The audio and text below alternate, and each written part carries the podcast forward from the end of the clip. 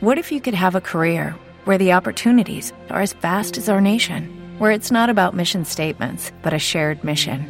At U.S. Customs and Border Protection, we go beyond to protect more than borders from ship to shore, air to ground. Cities to local communities, CBP agents and officers are keeping people safe. Join U.S. Customs and Border Protection and go beyond for something far greater than yourself. Learn more at cbp.gov/careers. Hola, buenos días. Soy Miguel nuevamente. Hoy, día 2 de enero, estamos en la clarificación de términos al final del curso de milagros, página 85. Ayer estuvimos presentando lo que es la introducción, que es un curso de milagros, manual del maestro, clarificación de términos, página 85, para que me sigan, para que lo lean conmigo y busquemos el entendimiento de estas palabras de Jesús. Paso a hacer la oración de cada día. Estoy aquí únicamente para ser útil. Estoy aquí en representación de aquel que me envió. No tengo que preocuparme por lo que debo decir o hacer o hacer, pues aquel que me envió me guiará. Me siento satisfecho de estar donde quiera que Él desee, porque sanaré a medida que le permita enseñarme a sanar. Soy yo el que permite enseñarme a sanar. Página 30 del texto, vamos allá, para dar la explicación de estas palabras. Estoy aquí únicamente para ser útil. Página 30 del texto. Cuando dice estoy aquí únicamente para ser útil, es cuando he entregado eh, mi mente al Espíritu Santo para que Él la guíe. Entonces Él me guiará. Estoy aquí únicamente para ser útil, para ser útil para Él. Estoy aquí en representación de aquel que me envió. El Espíritu Santo me guía, te guía, nos guiará allí donde tengamos que ir, siempre que escuchemos la voz del Espíritu Santo y no del sistema de pensamiento del ego. Me dice que no tengo que preocuparme por lo que debo decir, ni por lo que debo hacer. No tengo que preocuparme de nada, porque Él pondrá en mi voz, en aquí donde creo que estoy, las palabras y todo lo que vaya necesitando. Ni me tengo que preocupar por lo que debo hacer, pues aquel que me envió me guiará. El Espíritu Santo, la voz de Dios en mí me guía. Me siento satisfecho de estar donde quiera que Él desee, haciendo su voluntad, siendo la manifestación del Espíritu Santo en cada momento, y no haciendo mi voluntad propia. Me siento satisfecho de estar donde quiera que Él desee, porque sé que Él estará allí conmigo. El Espíritu Santo estará allí conmigo donde yo vaya y con quien tenga que estar sanaré a medida que le permita enseñarme a sanar. O sea, sanaré a medida que yo le permita. Yo soy el, el que permite, ¿eh? el Hijo de Dios es eh, quien le permite enseñarme a sanar. Siempre que esté en el sistema de pensamiento recto del Espíritu Santo y no en el pensamiento errado del ego. ¿Me entienden ahora? Sí. Por eso estoy aquí únicamente para ser útil. Estoy aquí en representación de aquel que me envió. No tengo que preocuparme por lo que debo decir ni por lo que debo hacer, pues aquel que me envió me guiará. Me siento satisfecho de estar donde quiera que Él desee, porque sé que Él estará allí conmigo.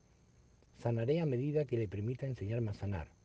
Realmente, si soy sincero, eh, eh, aun diciendo estas palabras, pensaba que, y me preguntaba, eh, eh, estoy aquí, o sea, eh, ¿quién me ha enviado aquí? ¿Vale? Claro, todo esto te lo miras desde la mente del ego y, claro, estoy aquí únicamente para ser útil. Si, yo no tengo trabajo, no, no, no tengo dinero, no sé, estoy en, el principio de la escasez, como bien me enseña el curso, y estoy aquí en representación de aquel que me envió. Bueno, ¿y, y quién me envió aquí? ¿Por qué estoy aquí? ¿Vale? Y esto realmente eh, hay, que, hay, que, hay que verlo desde, la, desde el Espíritu Santo. Estoy aquí en representación, claro, cuando, cuando uno es guiado por la voz que habla por Dios. Entonces Él me llevará y Él me guiará y me dirá dónde tengo que ir, con quién tengo que hablar, qué es lo que tengo que decir y todo. ¿De acuerdo? Por eso no tengo que preocuparme por nada, por lo que debo decir ni por lo que debo hacer, pues aquel que me envió me guiará. El Espíritu Santo me guiará allá donde yo tenga que ir.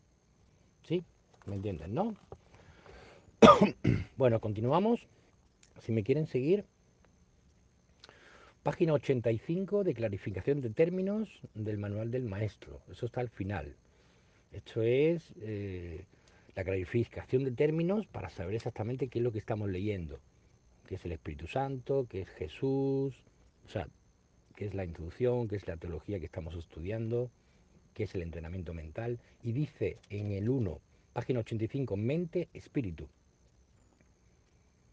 El término mente se utiliza para representar el principio activo del espíritu, el cual le suministra a éste su energía creativa. Solamente existe la mente, ¿ok? Y la mente es el principio activo del espíritu. O sea, yo soy espíritu, tú eres espíritu y todos somos espíritu. No somos la forma, no somos el cuerpo, no somos el mundo. Esa es la ilusión, el sueño. Y dice, cuando el término va con mayúscula, se refiere a Dios o a Cristo. Es decir, a la mente de Dios o a la mente de Cristo. El espíritu es el pensamiento de Dios que Él creó semejante a sí mismo. El espíritu es el pensamiento de Dios que Él creó semejante a sí mismo. El Espíritu unificado es el único Hijo de Dios o Cristo. O sea, bienvenido Dios. Soy Dios, tú eres Dios, el otro es Dios, tu vecino es Dios, tu papá es Dios, tu mamá es Dios, tu pareja es Dios, todo es Dios. El Espíritu es el pensamiento de Dios que Él creó semejante a sí mismo el espíritu unificado es el único Hijo de Dios o Cristo. Solamente existe uno, un solo espíritu, un solo ser, que es Dios, que es el Cristo. ¿Ok? O sea, nosotros, yo soy Hijo de Dios y soy Dios. Continuamos. Poquito de todo, un poquito de resistencia. ¿Ok? Siempre las dos es eso, la resistencia a lo que estamos leyendo en la forma. Y dice el 2, en este mundo, puesto que la mente está dividida, los hijos de Dios parecen estar separados. Sus mentes, asimismo, no parecen estar unidas. En ese estado ilusorio, el concepto de una mente individual parece tener sentido, nos dice Jesús. En el curso, por lo tanto, se describe a la mente como si consistiera en dos partes, el espíritu y el ego, la dualidad el mundo y Dios. ¿Ok? La ilusión, la separación, creerme que soy un cuerpo, un personaje, una historia, un mundo y, y Dios. ¿Ok? El sistema de pensamiento de Dios que es el Espíritu Santo, presentado en el curso. Dice el 3. El Espíritu es la parte que aún se mantiene en contacto con Dios a través del Espíritu Santo. El Espíritu es la parte que aún se mantiene en contacto con Dios a través del Espíritu Santo, que es el mediador entre Dios Padre y el Espíritu de su Hijo que se cree que está separado de su fuente de Dios. Quien aún quien aunque mora en esa parte también ve la otra. El Espíritu Santo ve el sueño del Hijo, pero no lo hace real, ¿de acuerdo? No cree las ilusiones, porque sabe perfectamente quién es el Hijo el Santo Hijo de Dios, es Dios mismo. No se usa el término alma excepto en citas directas de la Biblia, por ser un término sumamente polémico. En cualquier caso sería un equivalente de espíritu, entendiéndose que, la, que al formar parte del ámbito de Dios es eterna y nunca nació. Alma, ser, espíritu, es lo mismo. ¿Ok? Es otra forma es otro símbolo, otra manera de, explicar lo que realmente somos, pero lo que realmente somos está más allá de las palabras, de la simbología. ¿ok? Lo que pasa es que aquí donde queremos estar tenemos que darle nombre a todo en donde estamos. Dice el 4, la otra parte de la mente es completamente ilusoria y solo teje ilusiones. El espíritu conserva su potencial creativo, pero su voluntad, que es la de Dios, parecerá estar cautiva mientras la mente no esté unificada. Mientras que crea que estoy en la ilusión y que donde estoy en la realidad, seguiré creyendo en la separación. Por eso me dice aquí, el espíritu conserva su potencial creativo, pero su voluntad, en mayúscula, que es la de Dios, parecerá estar cautiva mientras la mente no esté unificada. La creación continúa imperturbable porque esa es la voluntad de Dios. Dicha voluntad está siempre unificada y por lo tanto no tiene significado en este mundo, no tiene grados ni opuestos. Y yo añado el todo Dios es el todo del todo, o sea, no hay partes separadas, solamente, solamente podemos estar aquí en sueños, ¿ok? Soñando. Y dice el 5, la mente puede gozar de rectitud o estar errada, dependiendo de la voz que escuche, o bien el sistema de pensamiento del Espíritu Santo, que es la voz que habla por Dios, o bien el sistema de pensamiento del ego que yo inventé. ¿Sí? La mentalidad recta escucha al Espíritu Santo, perdona al mundo y en su lugar ve el mundo real a través de la visión de Cristo. Esta es la visión final, la última perfección, la condición en la que Dios mismo da el paso final. Ahí al tiempo y a lo ilusorio le llega su fin. Pocas palabras puedo añadir para este maravilloso texto. La mentalidad errada en el 6, escucha al ego y teje ilusiones, percibe el pecado, justifica la ira y considera que la culpabilidad, la enfermedad y la muerte son reales. Tanto este mundo como el mundo real son ilusio, ilusorios. Tanto este mundo como el mundo real son ilusorios. ¿Vale? Esto hay que mirárselo a fondo. ¿Vale? Aquí me está diciendo que tanto el mundo que yo he fabricado como el mundo real es ilusorio, porque yo no estoy aquí, no estoy aquí, no soy un cuerpo. Este es mi sueño. Estoy soñando, pensando que esta es la realidad, pero es una mentira que yo me he creído. Y dice, pues la mentalidad recta simplemente pasa por alto o perdona lo que nunca ocurrió. Por lo tanto, la mentalidad recta no es la mentalidad uno de la mente de Cristo, cuya voluntad es una con la de Dios. Repito, la mentalidad recta no es la mentalidad uno de la mente de Cristo, cuya voluntad es una la de Dios. La única libertad que aún nos queda en este mundo es la libertad de elegir. Es la única libertad que nos queda. El poder elegir de qué manera me quiero tomar lo que estoy percibiendo, viviendo, ya sea de la mano del sistema de pensamiento del ego que yo he fabricado o del sistema de pensamiento del Espíritu Santo, que es la voz que habla por Dios. Y me dice, y la elección es siempre entre dos alternativas o dos voces.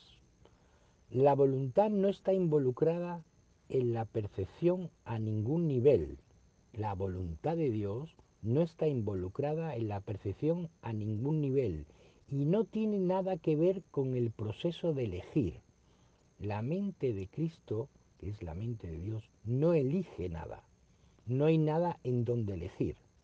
Me dice, la conciencia es el mecanismo receptor el cual recibe mensajes tanto del plano superior como del inferior, del Espíritu Santo o del ego.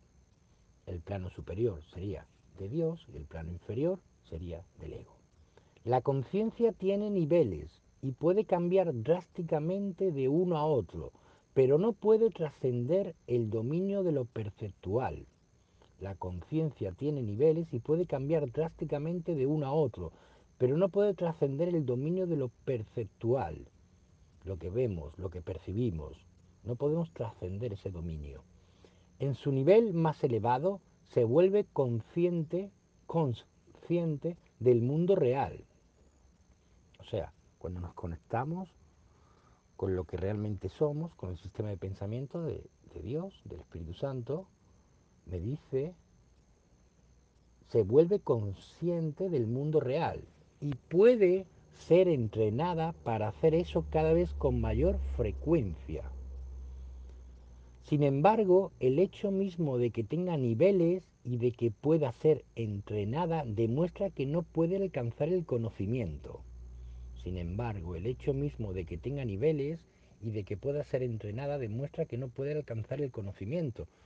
Claro, yo pienso que soy esto, que soy un cuerpo, ¿eh?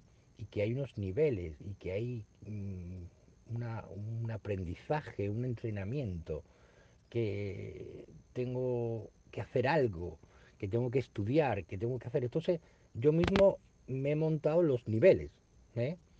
Entonces me dice que el hecho mismo de que tenga niveles y de que pueda ser entrenada demuestra que no puede alcanzar el conocimiento. El conocimiento es Dios Padre.